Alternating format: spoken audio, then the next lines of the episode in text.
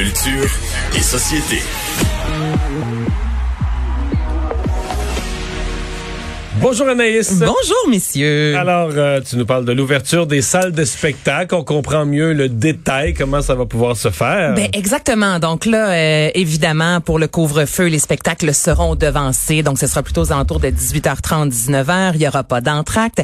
Et je voulais savoir concrètement, qu'est-ce que ça a changé pour les artistes au niveau de la préparation euh, d'un spectacle? Donc j'ai fait appel à Eric Cahouet de la formation Deux Frères. Et moi, je voulais savoir, avant la pandémie, maintenant, là, dans les prochaines semaines, évidemment, en se promenant dans les Concrètement, qu'est-ce que ça a changé pour eux?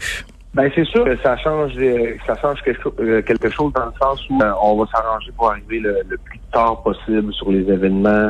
on est aussi à équipe réduite malheureusement. Puis on a éliminé on a les le fameux bus de tournée où on est tout entassé dans le même véhicule pour se déplacer ça on oublie ça donc chacun prend son véhicule on enlève la rencontre avec le public après le spectacle. C'est ça qu'après le show aussi, on va s'arranger pour quitter souvent le, plus tôt possible. Avant, euh, on était une quinzaine de personnes à, déplacer. Là, euh, c'était vraiment quand même euh, une grosse tournée. Pendant la tournée de Cinépark, on l'a fait en trio avec Dimitri Lebel. Puis là, lui, il jouait de la batterie, il jouait du banjo, il jouait de la guitare, il jouait de la basse, il jouait des percussions quelconques. Donc, on l'a vraiment, c'était une sorte d'homme orchestre qu'on avait en arrière de nous autres. Donc, on a dû réadapter évidemment les chansons pour les faire à trois au lieu d'à deux.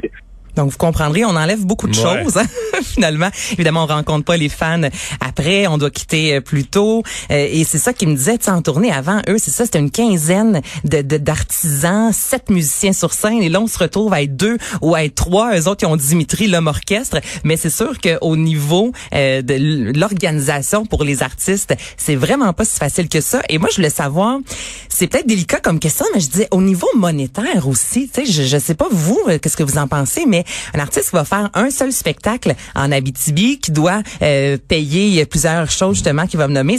pour 40 personnes ou pour 40 personnes aussi. Parce que moi je te dirais si tu avais à mon avis, si tu avais l'option de rentrer du monde là, il croirait pas ça. Là. Dire, le monde veut sortir. Ben oui. Ah, tu irais en Abitibi, là, puis le Témiscamingue, là, tu ferais Ville-Marie, Rouen, Lassar, Amos, Val-d'Or tu mettrais 1000 personnes à chaque place, tu ferais la passe de cash, tu comprends? tu rentabiliserais ton voyage en Abitibi parce que les gens voudraient y aller, voudraient sortir, seraient contents.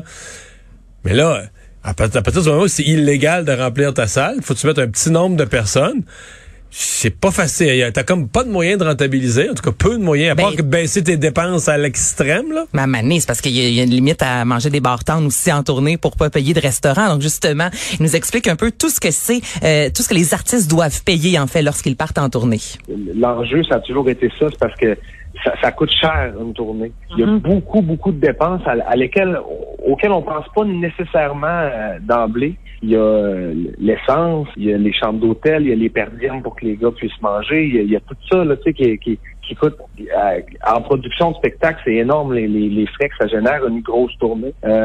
Aujourd'hui, je te dirais que ce que ça amène, c'est qu'on est obligé de fonctionner à équipe réduite. Il y a une différence au niveau de, de ce que ce que le spectacle coûte. Euh, mais il y a aussi une différence dans ce que le spectacle rapporte parce que l'industrie euh, changé. Il n'y a pas beaucoup de spectacles. L'offre n'est pas comme est pas à son maximum. Donc, c'est sûr qu'il y a des pertes donc les gars, eux autres ont pu évidemment mhm. euh, s'en sortent relativement bien parce que deux frères, c'est une formation qui qui roule autant à la radio, on les a vus à la télévision, l'été dernier on fait plusieurs spectacles, mais pour des artistes euh, qui ont déjà peut-être un peu plus de difficultés, comme tu dis Mario, aller faire un spectacle à Saguenay, c'est peut-être pas si rentable. Mais là tu dis parce que là en région où ils ont le droit de faire des spectacles, le couvre-feu est reporté à 9h30. Exactement.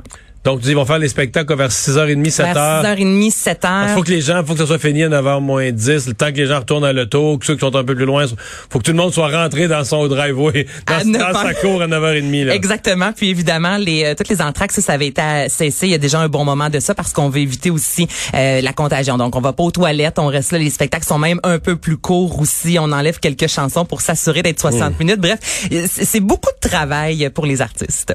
On a de nouveaux collaborateurs à Star Academy Nouveau collaborateur, effectivement, Star Academy qui débutera officiellement le 14 février prochain. Là, tous les dimanches euh, avant le variété, c'est l'avant-variété de Star Academy qui sera diffusé notamment sur Cube Radio. C'est Sabrina Cournoyer qu'on aime au bout à Salut Bonjour qui fait le culturel qui y sera. Donc, c'est tous les soirs dès 18h30. Ce sera présenté en simultané également le, le, le spectacle de variété à la radio. Et durant les pauses aussi, Sabrina va parler avec les auditeurs, savoir qu'est-ce que vous pensez de tout ce qu'on vient de voir. Donc ça, c'est vraiment un des gros moments à ne pas manquer. Il y a Valérie Chevalier aussi qui va animer le tout petit talk show de Star Academy. Donc ce sera dès le 23 février des capsules humoristiques euh, comme euh, elle sait si bien le faire. Donc elle va parler évidemment avec euh, les candidats. Il y a aussi le balado Amène-moi partout, balado de Star Academy. Et aller faire aussi un tour sur Cube Musique. Souvent, là, aux variétés, on entend une chanson puis on se dit, ça me dit quelque chose, ça me semble. J'ai déjà écouté ça il y a quelques années. Ah, ça me ramène. Donc là, vous allez faire aussi un tour sur Cube Musique pour redécouvrir un peu tout l'univers de ce que vous avez euh, découvert dans le variété de la veille.